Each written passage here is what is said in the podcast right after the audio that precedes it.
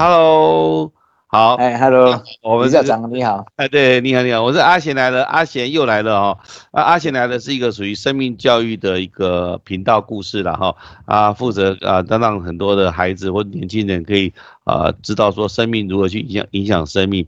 那今天我们这个很特别，今天下午哈啊邀请到这个宜兰哈，在苏澳的廖大庆廖老师，廖老师跟大家说声这个打声招呼好不好？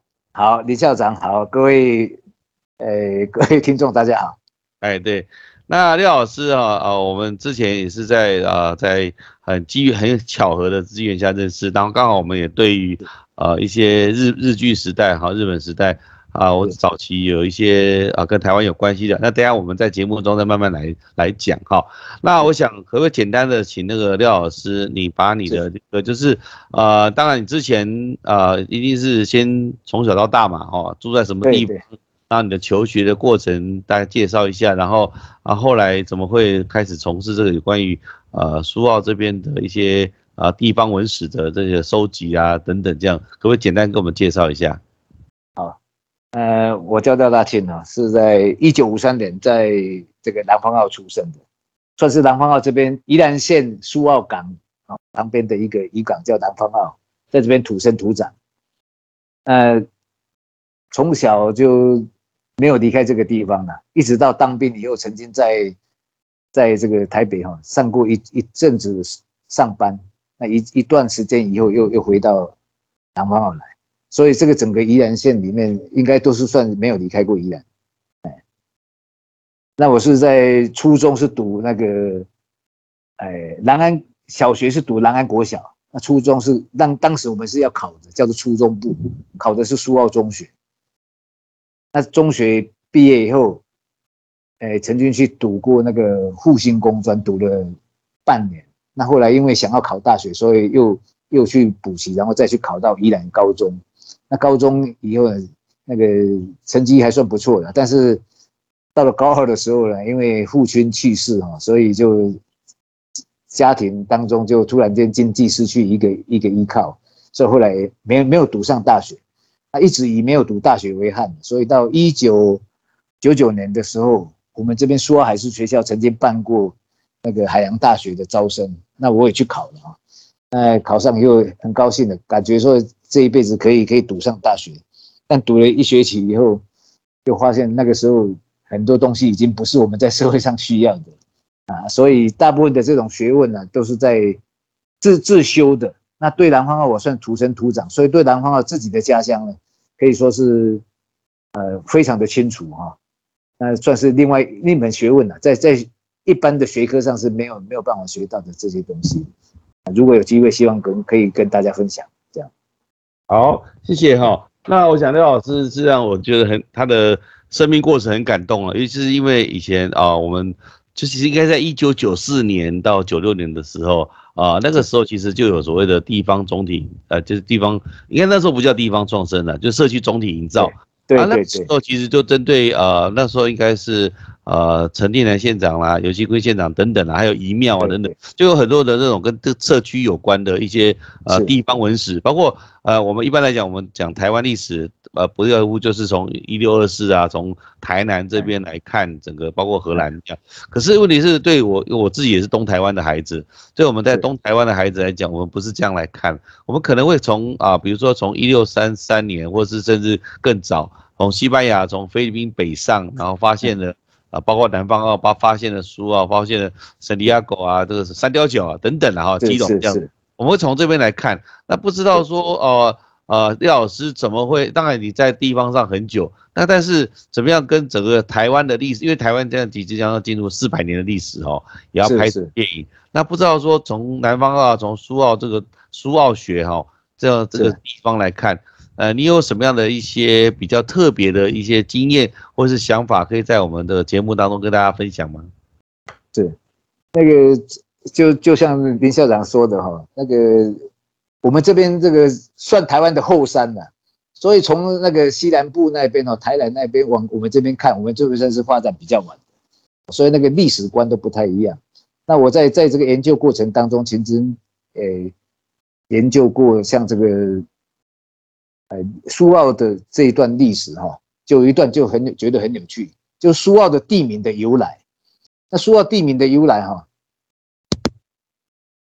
喂，哎，这这可以。那苏澳地名由来有没有什么比较有趣的地方？喂喂，喂喂喂，有有听到声音吗？有有听到声音吗？廖老师，哎是，有。那那苏澳地名的一些有趣的地方，可以跟我们分享吗？对不起，哦呃呃，听到没没有关系没关系，就是有关于苏澳这边，因为有些地名其实蛮有趣的，可能跟呃一些不不一样的，还对，你可以跟我们分享吗？嗯，是是是是，现在我们一直查到最最早的时候，苏澳这个是当时的那个台湾省那个文献委员会的主委，那个叫林恒道，那他们他曾经写的一个记录，就是说这个苏澳呢，大概是一个有一个叫做苏世伟来开发的。那我们在研究这个在地历史里面呢，翻翻来覆去就找不到这个连这个苏世伟在苏澳的这些其他的这个些蛛丝马迹啊。曾经有这么人一个地名，有有这么一个人物了啊，但是他在整个苏澳开发史里面，四十四位先贤里面，他是夹在中间，根本也不是一个领头啊，所以用他来当做苏澳地名实在是有点奇怪。所以我们后来研究到后来，我们另外一种一种看法。就苏澳的这个地名是不是有可能是当时来开发的的人呢？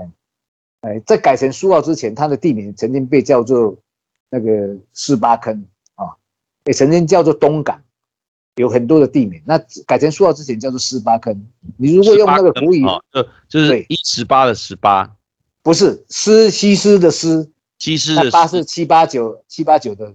哦，十八坑这样子，十八坑，对，这是有什么？这是从音还是从什么特别的典故吗？哎，对，所以你如果用国语来练的话，哈，大概这十八坑，大概你练十次，你也你也搞不懂。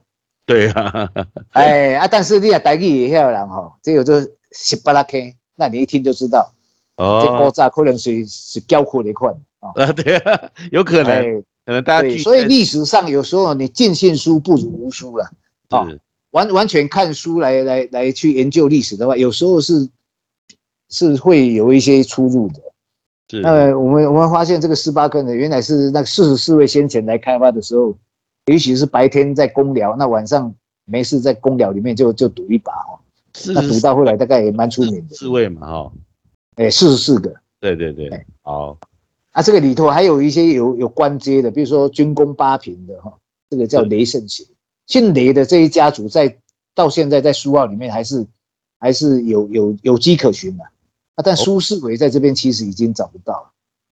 哦，所以我们在发掘说这个地名会不会是这些人开发完毕以后，那委托他们来的人这个员外呢，也许想想这个地方叫做十八坑，可能未来没有前途，所以把它改成一个名称叫苏澳，所谓澳就是港湾的意思哦。对对对，那苏澳的外海就是一个天然的良港，现在做成。那个军港啊，那个水深是三米，所以这个是一个天然良港。那这个“苏”字呢，其实你把它拆字开来的话，那看起来就是一个鱼米之乡，有没有？哦，草字头，那旁边一个鱼，右边一个河，这个就是未来希望这个地方未来是一个鱼米之乡，其实有这么一个含义在。对，这个有很特别的、很深的典故啊。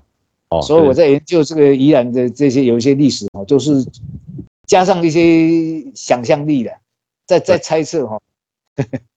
对，其实我们我们在做地方创生的时候哈，的确是要许多的想象力，因为有很多的史料可能是片段的，那没关系，就是把它连在一起呢，就是从所谓大航海时代哈，其实应该讲说整个东台湾的海岸，包括宜兰呢，其实就活跃在这个历史全世界历史上面了，因为从国外的像。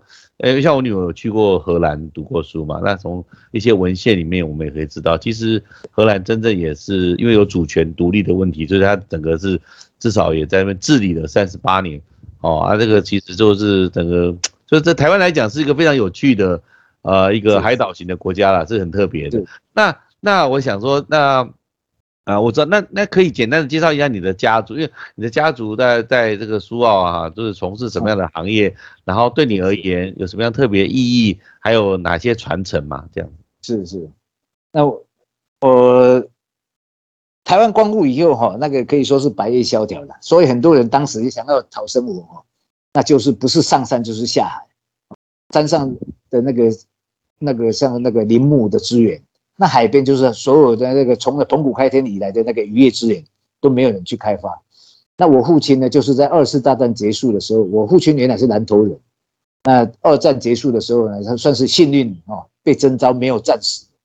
那么二战结束以后，他就想要来发展他的事业。那最后找到他以前是学机械的，所以他就找到南方澳这个这个地方，因为这个这个地方呢，二战结束以后，很多从外地来的人来这边这个港口讨海啊，当时海里的资源非常的丰富，所以来家脱甲捡捡干单。那那他是那你的。爸爸他们早期是从南投的什么地方？南投市旁边的一个小小乡镇叫做包围。哦，所以你们也有回去这个什么，就是溯源，就是寻根。有有有有，是是。所以廖家是在那个地方，然后来到。对对对。一些。我们这个廖家如果要更树更早的话，那是从大陆的。哦，我们是招安的。听听听那个祖先讲，都应该可能也是也是客家客家村嘛。哦，因为招安客。对不对？对对对，嘿，然后我们这个廖姓的哈比较特殊的，我们这个廖是双廖。哦，那什么意思？哦，这个活的时候姓廖，死的时候就姓张。哦，对对对，有这样的典故，对。对对，瓦廖西丁哈，对，都有这样的典故嘛，对不对？对。现在很多年轻人哈，因为不去溯源了，那觉得这个这个很麻烦的，活着姓廖，那大家都都知道我姓廖，那怎么死了怎么改姓张，觉得麻烦，然后就一料到底哈。啊，其实这个是一个错很很错误的想法。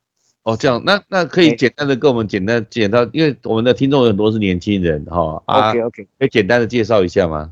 好，很乐意哈。那我我这个这个廖姓呢，如果从这个故事从我这边推算起，我是第十十九代，十九代之前呢，大概五六百年前哈，那个时候大概那个中国那边也是也是都是为了躲避那个战祸哈。那当时有一个姓张的公子哈，就。在路上逃难的时候，差点死在半路。结果后来碰到一个廖家，被一个廖家给救了。那结果后来入赘，那个廖家有一个孤女哈，我们这个独生女。然后这个张公子就入赘廖家。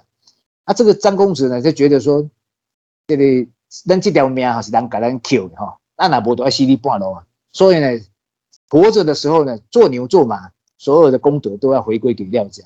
但是死的时候不比赛鬼做哈，又不能不能背叛祖先了，所以还是要回归本性。所以这个这个廖姓的就这样入赘，所以就活着时候姓廖啊，那死的时候呢就又改姓张。所以有这么一个瓦廖西定位这个故事。哦，是那这个这个故事也是，我想那也不是说说应该是不是所有姓廖的都要这样做吧？应该是他是哎不不，所以所以你碰到姓廖的哈。要问一下，你是单廖还是双廖？哦，是是是，哎，单料的就是一廖到底啊。哎，对，就问他的爸爸就知道了，然后爸爸不知道就问爷爷就知道了。哎，对对对对，一般都会都会有交代。是，那蛮有趣的。这个其实应该是就像你讲的，应该啊，就是要遵循着这个传统哈，不能忘忘到。忘记祖先的话语啊，还有文化的传承等等。好，那你的父亲是跟这个所谓机械有关嘛？所以他是他就是大概什么时候就在这个所谓苏澳这个地方就啊定居啦啊，然后开枝散叶这样子。二次大战结束了，因为他我父亲是十六年次的，刚好是日本兵哈，当时二战的时候征收最后一批的啊，那那幸运没有算没有战死的，那他后来就。想要他原来在台东那边学的这个机械知识，那后来经过人家介绍说，南方澳这个是一个新的港口哦，日本人都撤退了，那这个港口呢，东海岸的渔业资源非常丰富，所以来这边讨生活应该很很快，所以他就独自哈一个人就就白手了，就就提着两个行李箱，然后就就来到南方澳，啊，那最后就找到一个工厂，因为有技术在身了，所以就受聘当做师傅这样。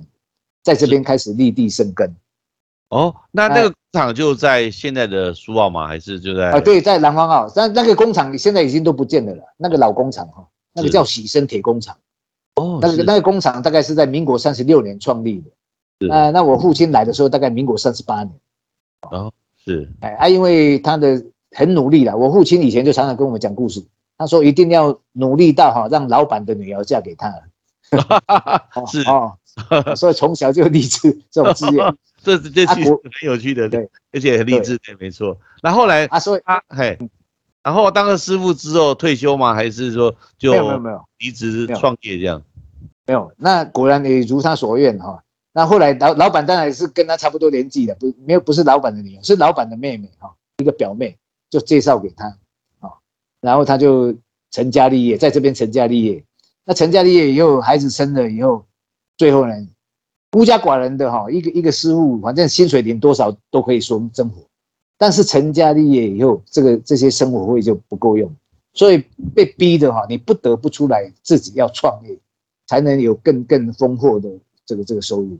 所以你父亲在当年也是一个新创实业家，从来没有，他就是就是南宫好一个万卡了，就是就是一个人白手起家了。当时是是是有点这种哎，那他当时要出来的时候呢，当然是孤家寡人一个，也没有办法，所以他在这个工厂里面认识了几个好朋友，就三个三个好朋友哈合伙，那出来各有专精呐，像我父亲就是那个车床专业的。然后另外找了两两个哈，就是可以那个斜钢哎哈，就是技术手工技术很很棒的。哎，各位要知道那个五六十年前哦，那个时候，哎，那个工具还不是很发达的时代，那个手工的技术要要很厉害。是，啊，结果他们就三个人出来创立这么一个工厂。这个工厂因为三，他们自认是三个人是金刚组合，所以把三个这三只金刚们这个工厂命名叫做三钢铁工厂。我就等于三个金刚，就有点跟后来的三商行一样了，就三个人啊，三钢这样子。哎，对对啊，三民国五十一年的时候创立的哦，创立这个三钢铁工厂。一开始的时候哈，可以说当时的那个渔业正是蓬勃发展的时候了。那个时候根本是日连夜的在工作，当时没有像现在什么工厂还有周休二日。那个时候工工厂根本就是 Seven Eleven。啊，对对对，因为干店很多。对，所以生意很好，哎，那个那个时候也生意好以外，就是说你不得不做，你不做还不行啊，因为那个工作实在工作时候基本基本上你小时候是耳濡目染，在就看到这些铁工厂，对对对，哦，像我父亲他们这样子，哎，对，白手起家哈，来这边根本也没有什么资本，那要创一个工厂谈何容易？所以他们三个人其实是很早就就一直在在计划当中哈。那个是每天正常班回家以后，晚上在家里还接一些其他的那零星工作，是日积月累这样累积一个小小的资金。哦，民国五十一年，你知道创造这个三钢铁工厂当时的资本额才才几万块钱，是，哎，这个很不简单。对，然后创立以后，呃，你们你们有几个兄弟姐妹？我我有四个，我有我有两个妹妹，一个弟弟的。哦，所以你是老大。哎，对对对，所以你最早就看的整个啊，包括啊父母这一辈的努力啊，就看在眼里啊。对对对对，是，哎，那大概大概四年级生哦，大概就是我们在台湾还还算能够承先启后的一一群吧。当然当然，我我认很认同啦。哦，就是。那我也想说啊，当那时候台湾这这其实正好在二次大战啊就是结束，然后这个。经济的繁荣嘛，包括中小企业的蓬勃发展，刚好你攻逢其盛，在那个看到那个状况，那整个这个苏澳的一个发展，就是不管是渔业也好，不管是其他的行业也好，那你有没有什么样的一个啊，跟我们这些所谓的啊年轻朋友们来分享说，你觉得未来的这个就是这么多的发展传承啊，那你的下一辈啊哈，我想这些所谓新的一代。你对他们有什么样的期许？因为新的苏澳人应该要有新的一些呃创意啊或想法，然后让整个地方能够呃创生嘛，能够蓬勃发展。不知道你对新的这样的一代的苏澳的这些孩子们有什么样的呃期许，或是有什么经验分享吗？我我从我们的经验当中来讲哈，这个期许期许是有，但是要教导他们其实不敢当，因为为什么？我们那个年代的可以说平手知足哈，但迄当中的诶教育就是讲你都爱勤爱俭哈，啊慢慢来再来再来安发电，但是好像那一套东西以现在这种倍速成长的时代哈，好像有一点使不上力啊，但是其中还是有一些可以传承的部分，就是讲要是安尼啦，人做人要是要有根本，要是要好以以诚为诚信为为主了。没有诚信哈，你在任何世界，你再怎么样发展，你都会都会失败。狼做狼要是爱爱实实在在，只要对这个大，嗯，是，那对，对大大自然还是要有一种要要有一种尊重的心。哦，这个世界哈，在我们看来，在那个年代可以说是海里面的鱼哈抓不完，但是曾几何时到现在也不过几十年而已，整个海里面就几乎被掏空。所以，我们这个人类对大，我如果要教教育给下一代的话，就是说，第一点爱对大自然要有一种尊重之心，而且哈不能欲取欲求。这个地球的资源不是用不完，这个我们就看到整个那个资源用那个多到用不完的时代，到后来就开始慢慢的拮据，到现在这块资源已经感觉已经已经，呃捉襟见肘的感觉。哦，这个年代我们都经过。所以要如果要教育给下一代，我不敢教他们说如何去去努力成功，但诚信这个东西是亘古不变的。另外一个就是对大自然跟这个这个海海洋资源，一定要用心去体验如何让它永续经营。海洋不是不是挖不尽的，没错。而且这个永续经营也呃永续发展、永续经营也是我们不管是 SDGs 啊，或是我们整个呃联合国啦，或是整个世界。大家都一致的共识了哈。那你刚才提到的渔业的部分，其实你因为小时候耳濡目染嘛，整个渔港的发展，那我们也知道说，在这个苏澳的啊这个港口，它其实是一个很天很好的、很优质的港。那啊这这段时间，其实鱼啊过度捕捞是一个严重的。那我记记得哈，我有些长辈，宜兰的长辈跟我说，他们小时候十五岁啊，就会到苏澳去学那个呃。标鱼啊，就是去 对那个旗鱼。那现在还有这种这种呃这样的技术或这样的没有了，没有了。哎，而且是这种这种鱼没有了。哎，这种语法在在哈已经大概几十年就已经不出现了。为为什么呢？因为这种语法哈，以前这个语法是从日日本引进的。日本来建港的时候是在民国一呃一九二三年完成嘛，港口建完以后，过了大概四五年的准备。然后他们开始移民进来。各位要知道，那个时候的科学哈技术，那个年代亚克伯会的那点希望啊，对，也没有什么尼龙线。尼龙线大概是二战快结束的时候，那美国才发明的。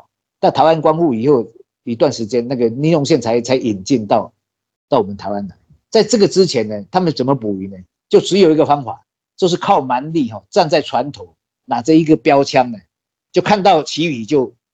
就就去直标，呃，哎，那那这技术很厉害哎，当然也很厉害。那个时候是不得不厉害了，你没有这种方法，你就抓不到鱼。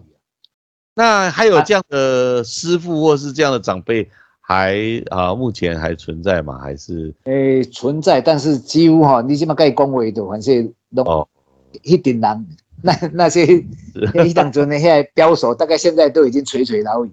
对，但是如果能够，我的意思说，就是把它，啊，当然也不是说要继续传承这样的技术了。我是说，因为我曾经看过一个纪录片，他就在讲这样的一个技术，这台东有一些啊渔民他这样做，他叫标语的这个技术，那其实这个可以把它艺术化。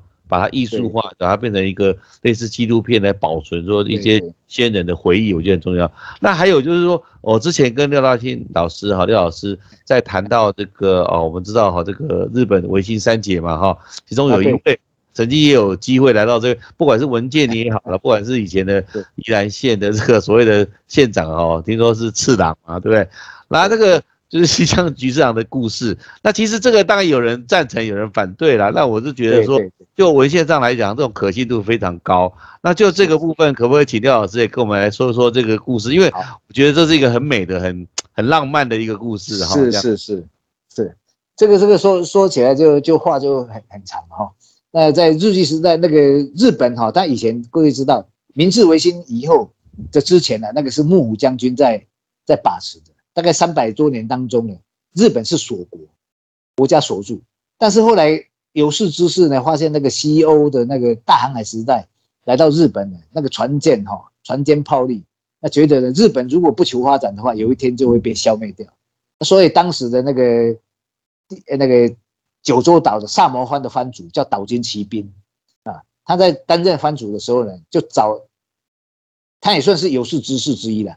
可惜他比较短命哈，要不然那个日本的历史可能会改写。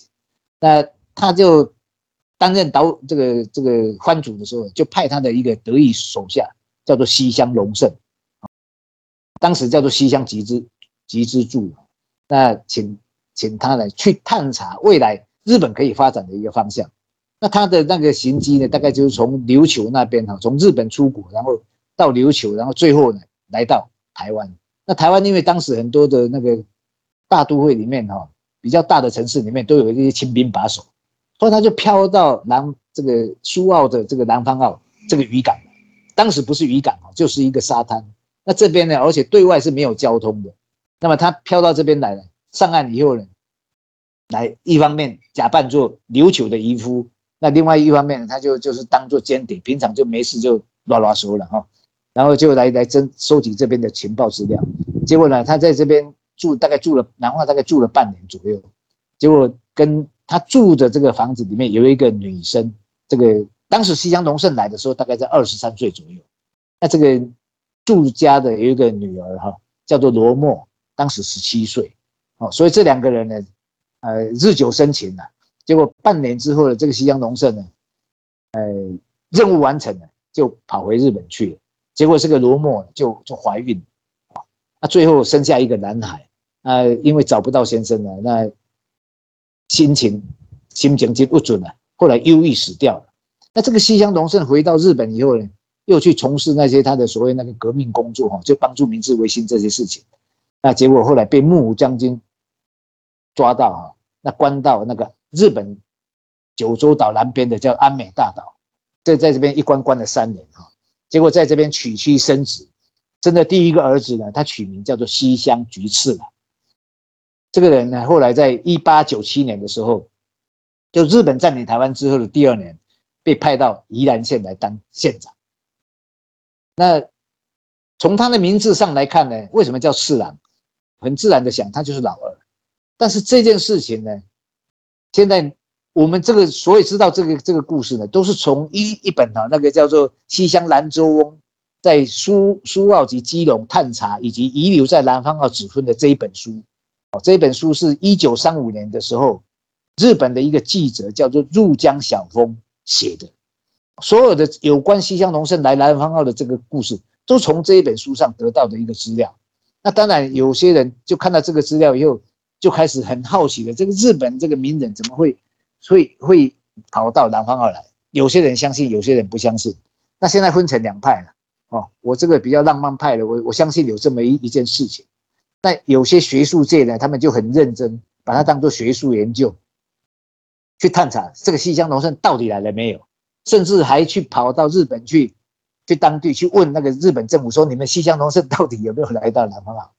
就这件事情，日本的政府他肯定不会给你答案，他一定否认到底。为什么？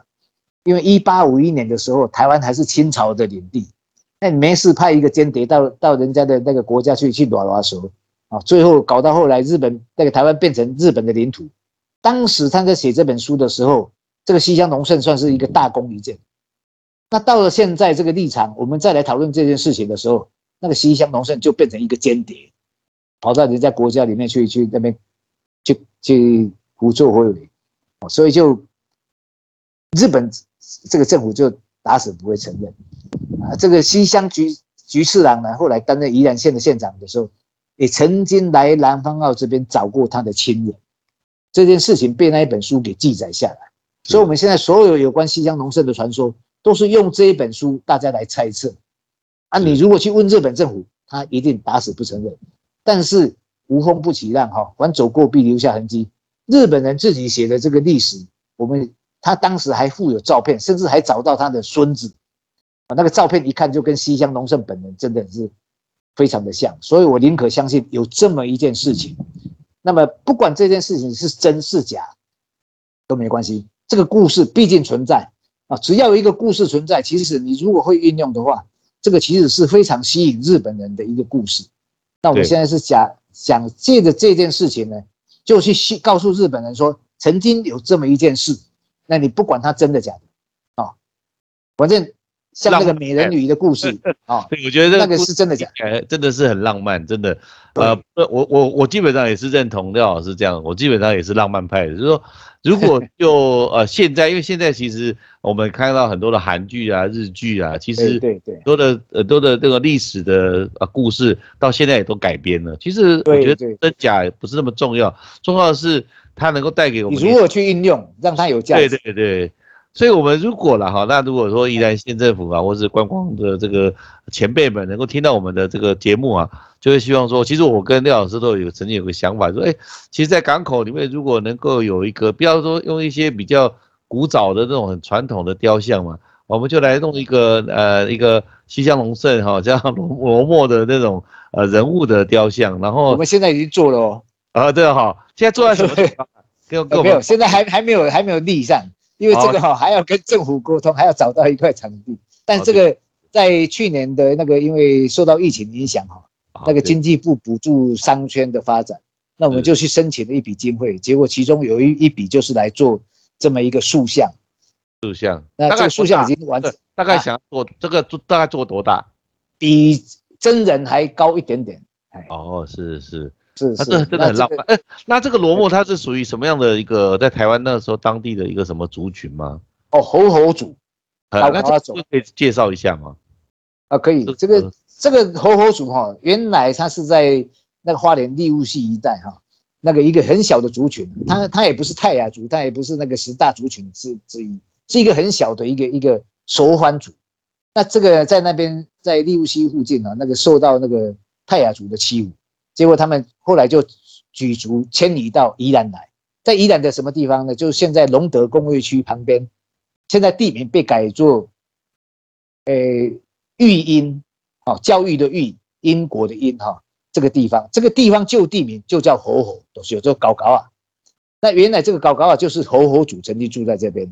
那因为猴猴族是一个很弱的族群，结果又受到格马人人的的欺侮，最后他就躲到南方澳了。这个族群大概有有一百多一百多人，好，西乡隆盛来的时候，当时是一一百多人。对，罗莫就是属于猴猴族，猴高高啊，周围对，是猴猴嘛，对不对？哎，对，就两猴子的猴了，就两个猴子。不是，因为那个我们在有些书，台湾历史书上面哦有记载，但是那个记载是有点错误，他是说在嘉义的地方，因为嘉义那边有姓侯嘛。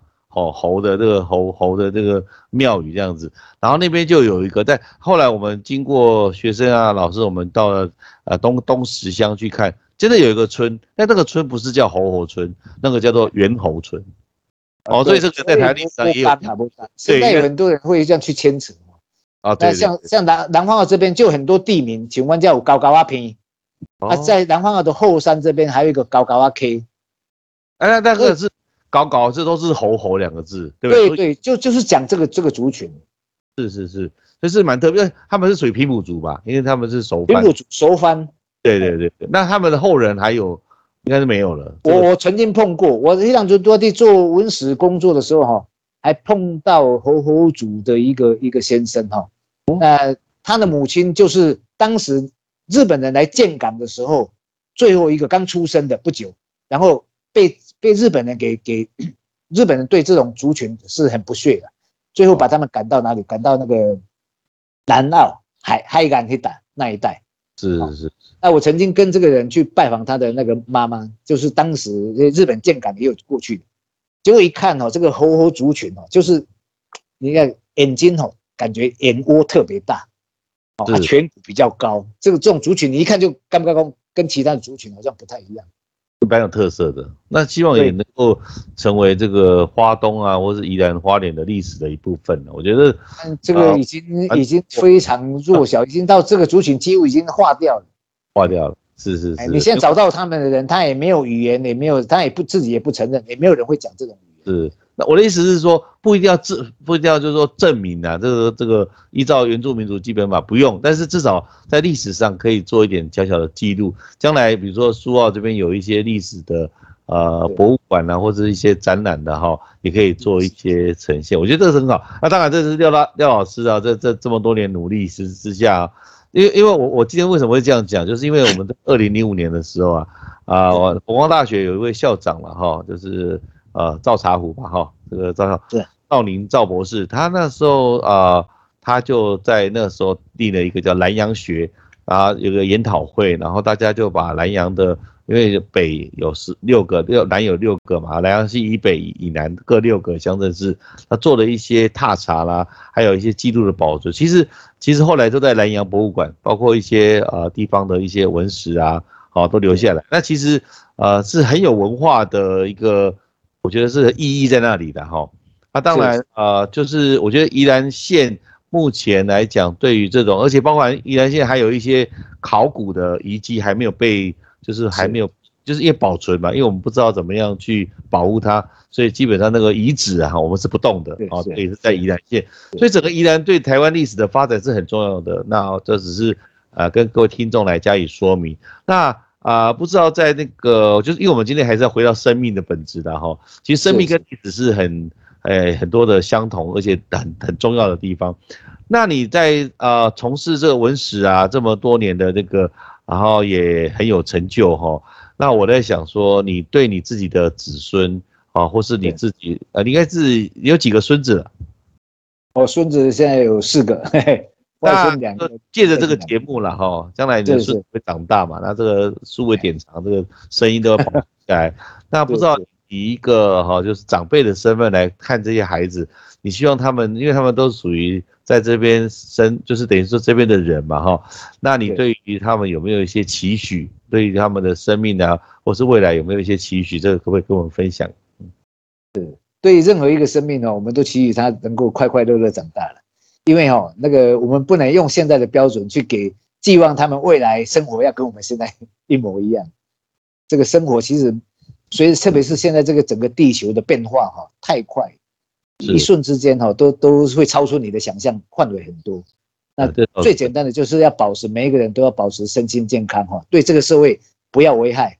那如果有可能的话，能够对这个社会有所贡献，就像林校长这样，能够对这个社会，你看做了多 多大的贡献。呃，就是努力啦。我我我也是传承我岳父对我的期许，我就是在 很努力的做这些事情哈。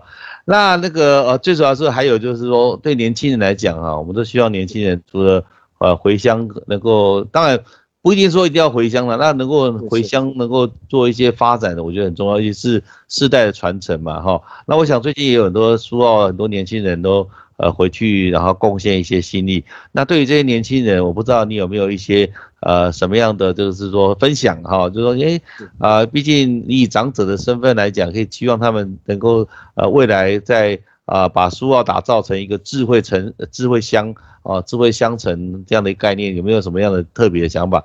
这样子，对，我们在这边住了那么多年哦，发现哦，其实苏澳其实就是一个一个非常漂亮的地方，光是天然资源啊。那个都是我们一过去都疏忽的，年轻人难免会这样的，海阔天空，都想要哈翅膀硬的都想要飞得更高更远，但是最后发现哦，其实你你外面绕了一圈，还是生出生，你在这个地方出生，一定有它的因缘，你这个种子在这边落地，会在这边发芽，会在这边成长，一定有它的机缘在啊。如果这个养育你的地方，你都不能在这边发展，你说到外面。那个没有根的地方，你还能够怎么样去发展？所以，如果每一个人都把家乡当做一个一个哈用心去经营，那么这个地方既然能够生你，它一定养能够养你。这是我在这边当做文史工作以后发现的另外一种一种感觉了。这本来就是一个宝地，但是呢，因为我们都就是希望劝现在年轻人啊，不要望着天边的彩虹，然后踩坏了脚边的玫瑰了。对，的确是，我也这个蛮认同的。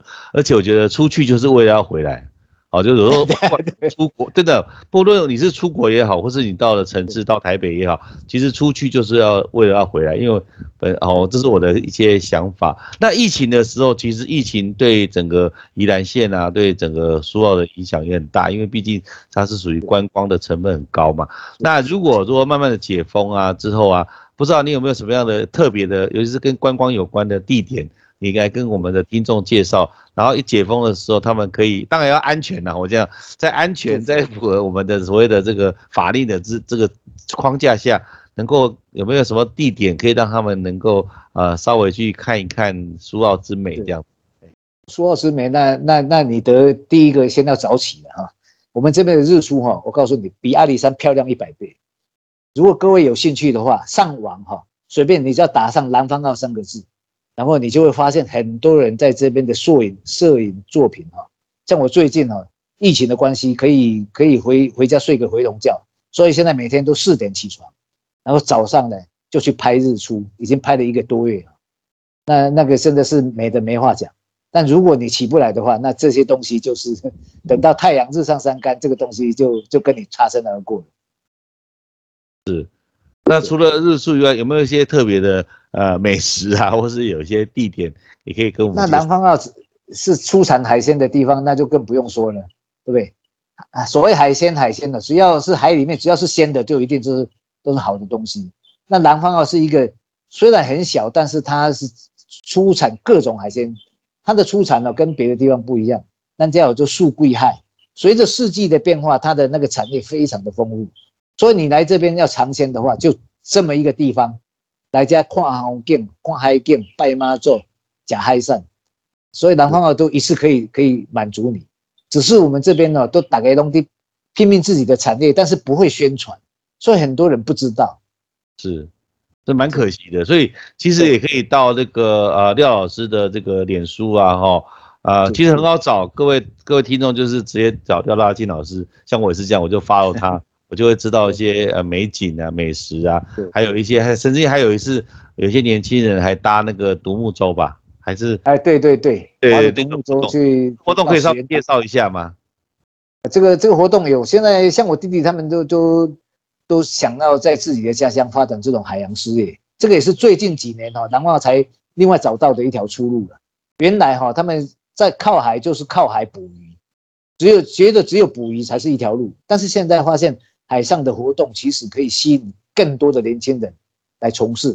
在南方这边呢，有那个风帆，有那个帆船，还有那个什么独木舟啊，还有那个独立那个什么立板 SUP 的啊，这种这种东西哈。在南方澳现在可以说是已经到达了一个成熟的阶段，现在只是疫情的关系了，要不然这个夏天呢，可以说来南方澳不但有好吃的好看的，还有好玩的。对，南方澳真的是一个天堂，最好是能够就是 long stay 在南方可以住久一点。对对对对，啊，这边有民宿啊，可以住久一点，甚至这个整个宜兰县呢，好山好水都可以去享受。呃，这些美景、美食等等的哈。那我们今天的节目哈，在接近尾声，最后你可不可以给我们听众一点祝福，还有一些呃总结今天的一些话语，或是呃经验的分享？对，哎，反正哈，哎，别坑这些年轻人呢，这个这个土地哈，这个家乡这块土地啊，能够让你在这边生出生，在这边生长，一定跟你有一个缘分哦。他能够生你，他一定就能够养你。那在这个多变的社会啊，像这个疫情世事难料了哦，哪里知道这个一个疫情下来，然后整个地球都天翻地覆哈。所以祝大家在这边哦，祝大家都能够平安健康度过这一次难关。那大家沉静下来，用心看自己的土地，你会发现哈，玫瑰原来你站的地方就是玫瑰园，所以不要眼睛看得太远，只看着彩虹哦，踩坏脚边的玫瑰了。谢谢。然后而且我们欢迎这个各位听众。到了这个书号可以呃就发了这个廖老师的脸书，然后去那边可以看看他，然后这边跟他啊聊一聊，哈，好不好？那欢迎欢迎，好，就到这边了，谢谢大家，谢谢。好，谢谢你，谢谢谢谢林校长，谢谢大家，拜拜。再见，拜拜，拜拜。